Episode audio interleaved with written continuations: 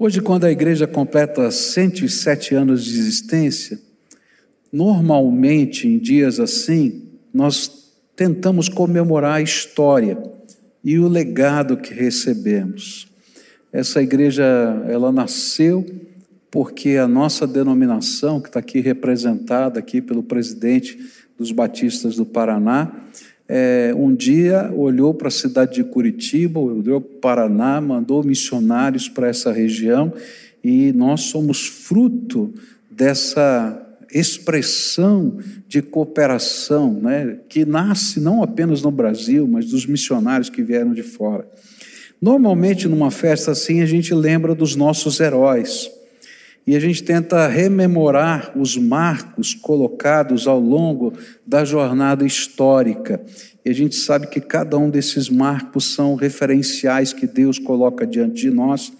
E o próprio dia de hoje passa a ser um referencial, um marco na história que nos ajuda a dizer aquilo que Samuel disse quando colocou aquelas pedras para marcar as vitórias de Deus.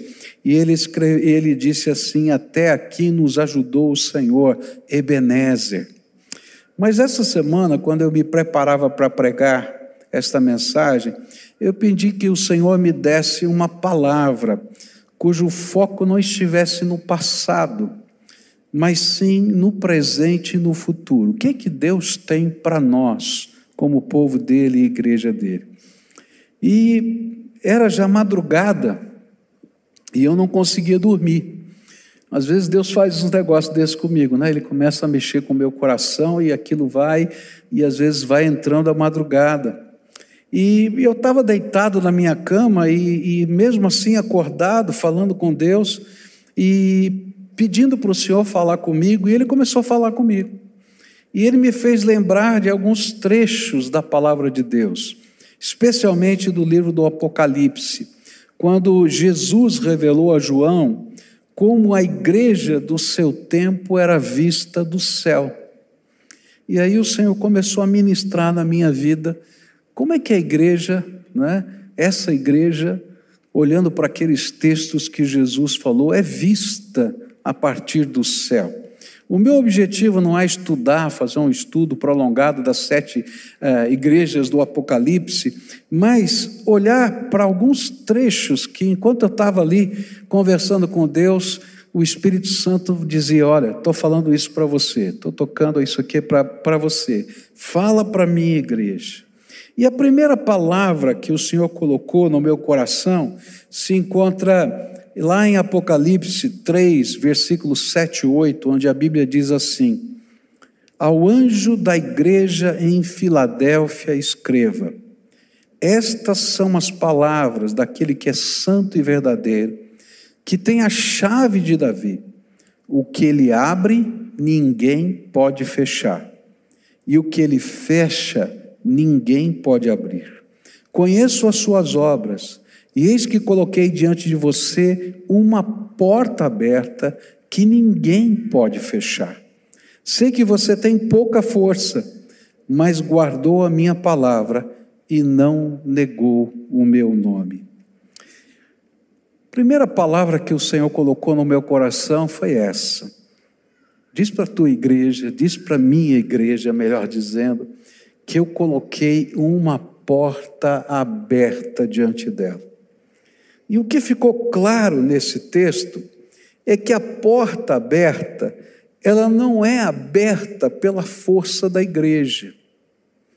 Tem pessoas que imaginam que as portas estão abertas porque a igreja é grande, porque existem recursos, porque tem pessoas que podem liderar, porque existem estratégias e planos, mas a Bíblia nunca ensinou isso. Razão é que Jesus tem a chave. E essa é a principal razão. Jesus tem a chave. E quando ele abre, ninguém fecha. Porém, quando ele fecha, ninguém abre. Então, você não pode abraçar ninguém que está perto de você, mas você pode olhar para quem está perto de você e dizer assim: olha, Jesus tem a chave. Ele é aquele que abre e fecha as portas. Ou seja,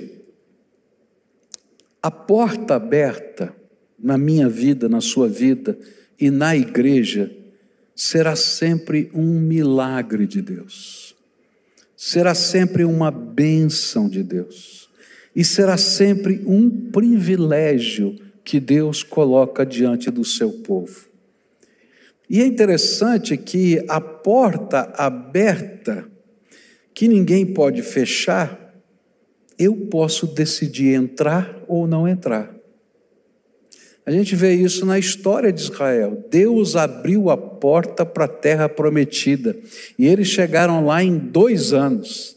E quando eles chegaram lá, olharam os gigantes, porque toda vez que Deus abre uma porta, pode ter certeza que o inimigo vai colocar um gigante lá na frente. E quando eles olharam os gigantes, eles disseram: Ah, eu acho que não dá para entrar por essa porta. Mas se a gente conhece a grandeza de Deus, o tamanho de Deus, e que Ele tem a chave, e a gente vai saber que entrar por essa porta que Ele abriu e que ninguém pode fechar, será sempre um milagre.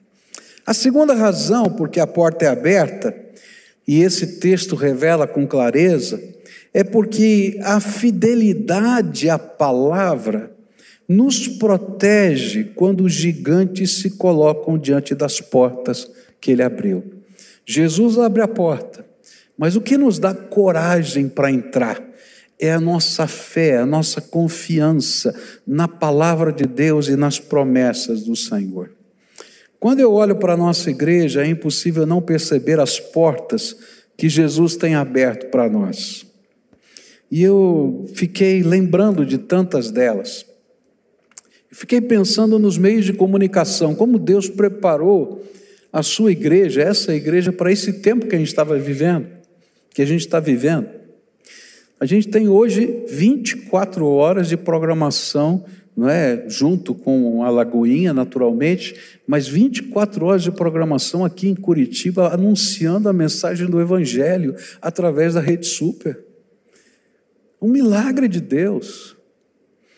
E se a gente lembra como é que começou isso, né? de que jeito foi, né? com que instrumentos estou aqui, né? olhando para quem lidera isso aqui, porque ele sabe melhor do que ninguém, que a gente chegou aqui, meu Deus do céu, né? Uh, me lembro de uma visita que a gente recebeu de um engenheiro de uma das redes de televisão, perguntou: Você tem isso, você tem aquilo, você tem engenheiro, você tem aquilo outro? Ele falou: Não, como é que vocês operam esse negócio? Só pela graça de Deus, porque era milagre de Deus. Depois a gente vê como Deus tem aberto as portas através ainda dos meios de comunicação, através da internet. Eu fico impressionado com o que Deus tem feito. Às vezes a gente não tem dimensão disso. No mês de dezembro foi o nosso pico de audiência nas redes sociais. Nós tivemos 10 milhões de pessoas acessando por semana, ou seja, 40 milhões de pessoas acessaram as programações da igreja durante o mês de dezembro. Gente, isso é, é milagre, é, é coisa extraordinária de Deus. Durante esse período de pandemia, desde março do ano passado até os dias de hoje, mais de 1.500 pessoas entraram e estão fazendo, ou fizeram, ou já terminaram o discipulado. 1.500 pessoas. Nós não conseguimos batizar toda essa gente. Por quê? Porque alguns não querem se batizar durante a pandemia. E porque o Evangelho tem chegado a lugares que a gente tem que pensar como é que vai fazer o batismo lá. Eu recebi notícias, por exemplo, de duas irmãs que se converteram aqui na nossa igreja e que foram batizadas numa cidadezinha no interior da Bahia, porque passou por aquela cidade um pastor, porque não tem igreja lá, e eles falaram: Nós já nos convertemos. Ele falou: Então vamos batizar agora. E eles mandaram as fotos, mandaram o filme do batismo. E eu fico dizendo: Louvado seja o nome do Senhor, porque está chegando em lugares que a gente não podia chegar de outra maneira. Eu fico pensando na bênção de ver que, no meio de toda essa situação, as células não morreram nem diminuíram, mas, ao contrário, tem gente do mundo inteiro participando de células. Eu falava com um líder de uma célula que dizia assim: Eu tenho dois na minha célula que são de Portugal, estão assistindo célula conosco, não perdem uma semana, estão lá conosco. Outros estão dizendo: Olha, está acontecendo isso e aquilo. As portas estão abertas. Quando eu olho, por exemplo, para a nossa cidade, eu vejo que Deus abriu as portas da cidade, a gente tem uma influência como igreja nessa cidade de maneira tremenda. A gente tem acesso a todos os níveis de governo, a gente pode levar a, a, a, auxílio para todas as áreas. A ação social da, da nossa igreja é conhecida por todas as instâncias de governo aqui na nossa cidade. Quando eu olho o que Deus está fazendo na Cristolândia, gente, que coisa tremenda. Uma coisa que há três anos atrás parecia uma loucura. Se Deus quiser, a gente vai inaugurar agora a casa feminina. Nós, não é que ela já, já funcionava, mas era pequenininha, era uma casinha. Agora construímos de, definitivamente um lugar apropriado.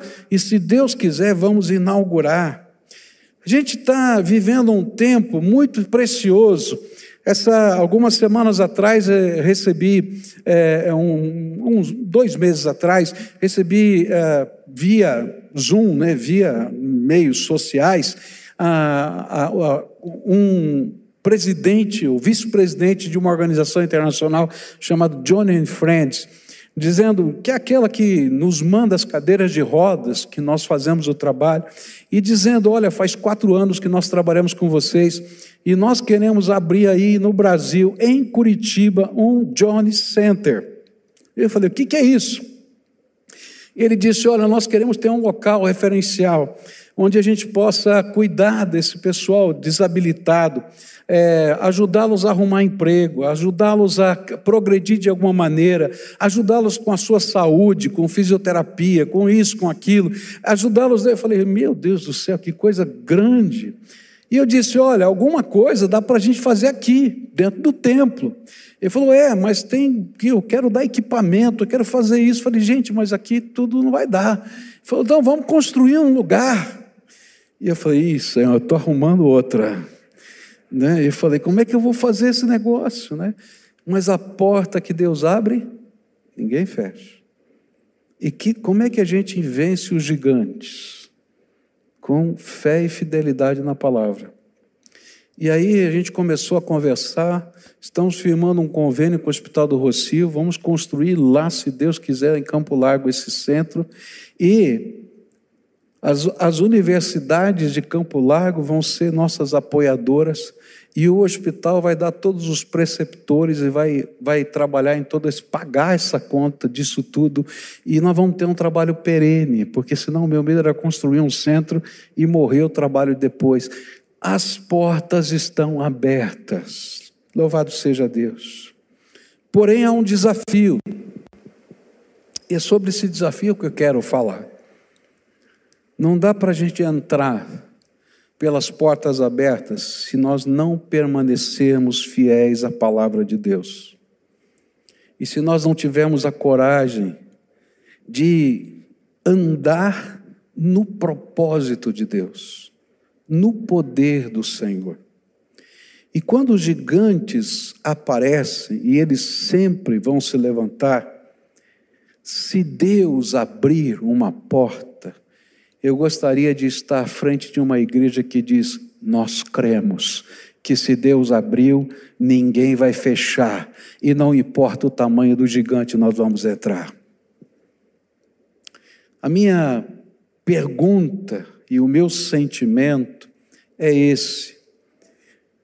Meu sentimento é que não é hora de retroceder, como os israelitas no deserto fizeram diante dos, dos gigantes mas é hora de avançar, porque o meu sentimento é que Deus vai abrir portas como nunca abriu, para que nós possamos entrar com coragem e fé. Não é porque tem dinheiro, não é porque tem meios, não é porque tem gente, não. É porque o Senhor abriu e nós cremos naquilo que Deus vai fazer. E a minha pergunta para você é o seguinte: você está feliz assim? Ou quer entrar pela porta que Deus vai abrir?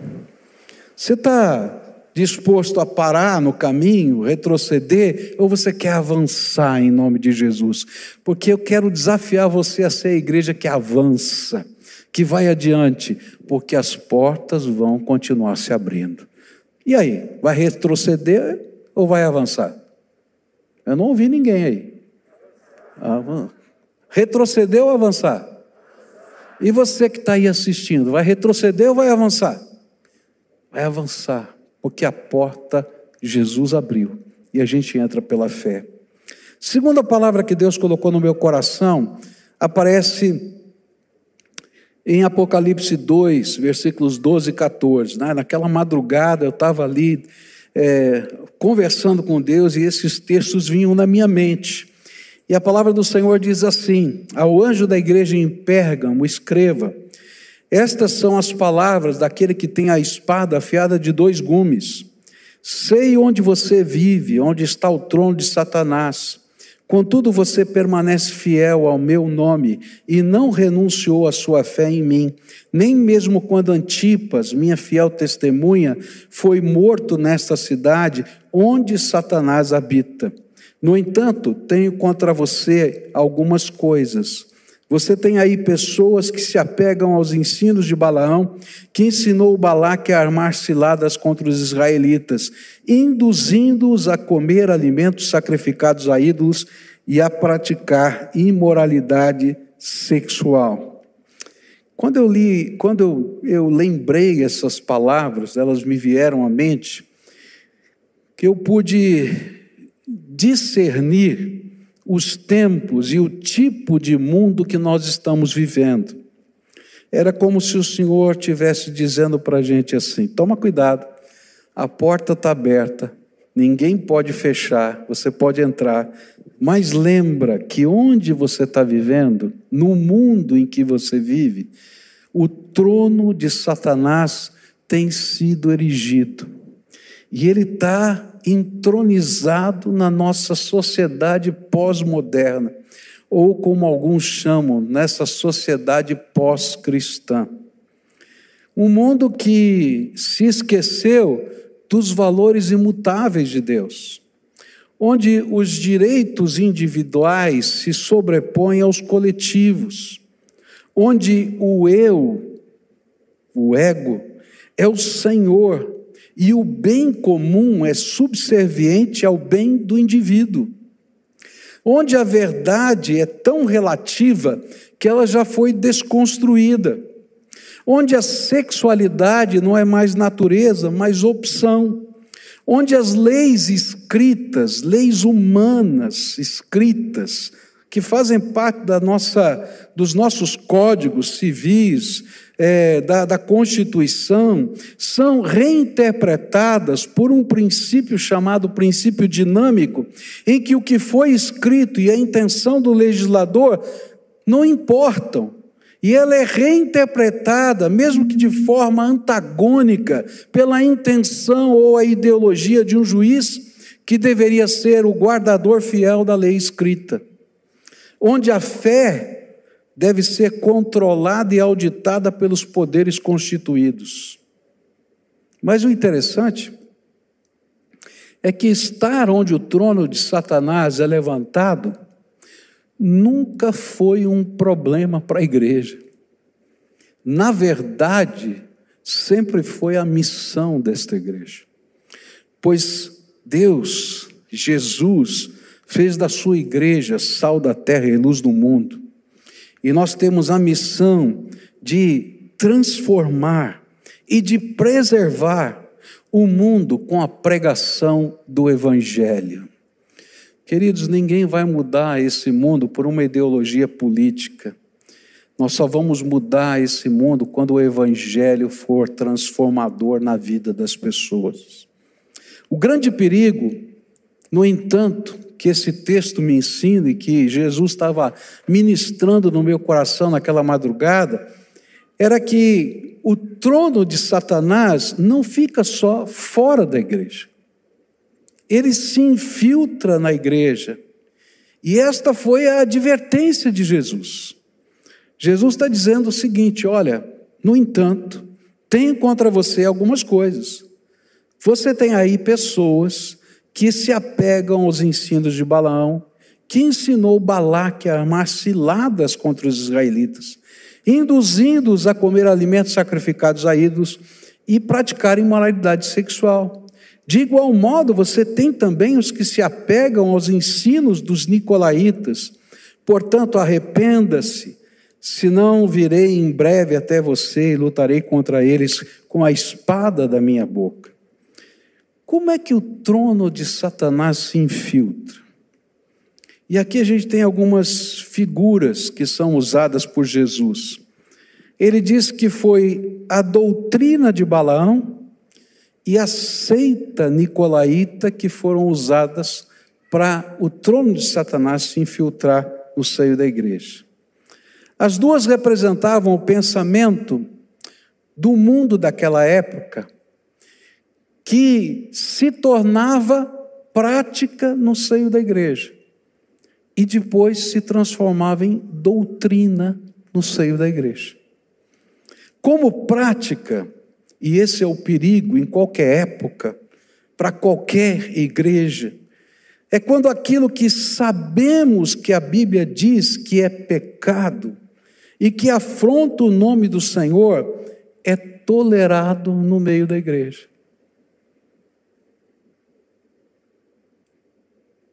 A gente sabe que é pecado, a gente lê na Bíblia que é pecado, e a gente faz de conta que não viu, que não sabe, e a gente começa a ter tolerância. E então a nossa prática muda. Ainda que a lei, a palavra esteja escrita, nós já mudamos. E a igreja vai se perdendo vai se esfriando, porque Deus não pode abençoar o pecado no meio da igreja. Quando a gente vai liderando, vai trabalhando, vai servindo, mas não lida com os pecados que estão dentro da gente. A gente vai permitindo que a prática de Balaão se infiltre na nossa vida e afete a igreja toda. E sabe, essa não é uma mensagem para o outro. Essa é uma mensagem para mim e para você. Porque às vezes aqueles pecados que não são públicos, a gente faz de conta que eles não afetam nada em ninguém. E até mesmo os que são públicos, às vezes a gente diz assim: agora o mundo é assim, a gente tem que evoluir. E o interessante é que isso não aconteceu só naquele tempo, está acontecendo hoje, aconteceu ao longo da história. Segunda coisa é quando isso se torna uma doutrina. Quando aquilo que era tolerado agora se tornava uma atualização da percepção do ensino das Escrituras. Lembra do juiz que tem uma atualização dinâmica da lei? Tem muito crente fazendo atualização dinâmica da Bíblia. Gente, a palavra de Deus é viva e verdadeira, ela, não, ela, ela tem que ser vivida e experimentada pela fé. E quando a gente começa, de alguma maneira, a fazer isso, a gente não apenas está vivendo o pecado, mas o trono de Satanás se instala na nossa vida e depois na igreja. É interessante que isso não aconteceu só ah, nos tempos de João, mas ao longo da história. E a gente tem duas coisas muito, muito fortes para mim na história. Por exemplo, nos Estados Unidos, final do século XVIII, começo do século XIX, a maior denominação americana eram os metodistas. E os metodistas tinham um trabalho missionário tremendo. Milhares de pessoas estavam se convertendo, mas eles eram tremendamente criticados porque eles eram a igreja do povo, seus missionários eram muito simples, a igreja era pobre. E aí então essas críticas se tornaram tão pesadas para os metodistas que quando eles começaram a crescer, eles decidiram criar um melhor seminário e pegaram todos os teólogos progressistas da Alemanha e trouxeram para os Estados Unidos. Foi a falência da igreja metodista nos Estados Unidos. Um documento daquela igreja recente é, dizia que se nada mudar na igreja metodista dos Estados Unidos, no ano 2040, não vai ter mais nenhum metodista nos Estados Unidos. Por quê? Porque é a igreja que permite que o trono de Satanás se infiltre não pode progredir. Mas não foi só com os metodistas. Muitos não conhecem a história, mas eu queria falar para você que Spurgeon, o maior pregador batista e talvez um dos maiores pregadores da história do cristianismo, ele entrou em conflito com a denominação batista na Inglaterra. Porque ele começou a olhar para os seminários batistas na Inglaterra e começou a perceber aquela mesma teologia progressista entrando naquele lugar. E ele disse assim: Olha, se vocês não mudarem isso, os batistas vão mudar e vão deixar de ser o que são. E foi uma luta tão intensa que ele e a igreja dele se desligaram da denominação batista no final da sua vida.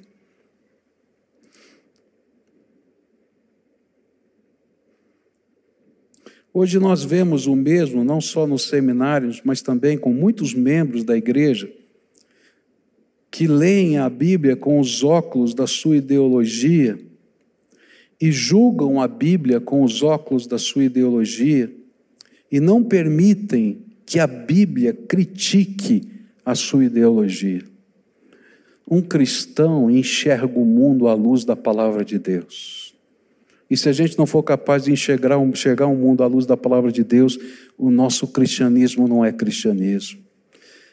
Gente, chega de briguinha na internet para lá e para cá, chega disso, daquilo. Vamos pregar o Evangelho do Senhor Jesus Cristo, vamos anunciar salvação, vamos ser radicais no que precisamos ser radicais, mas entender que a graça de Deus é que julga tanto as nossas ações quanto as nossas intenções.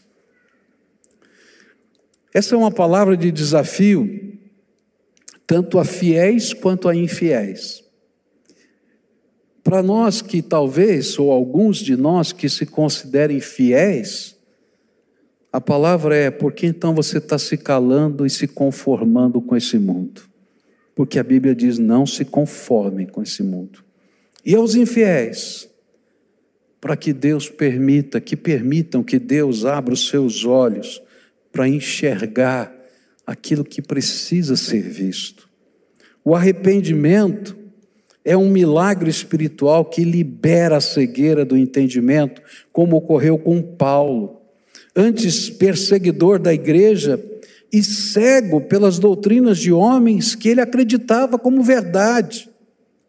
Mas quando ele se encontrou com Jesus, o Senhor, por uma ironia, eu acho tremendo o jeito de Deus trabalhar, ele tem essa maneira tremenda, ironicamente faz ele ficar cego, para dizer: Paulo, antes você era cego.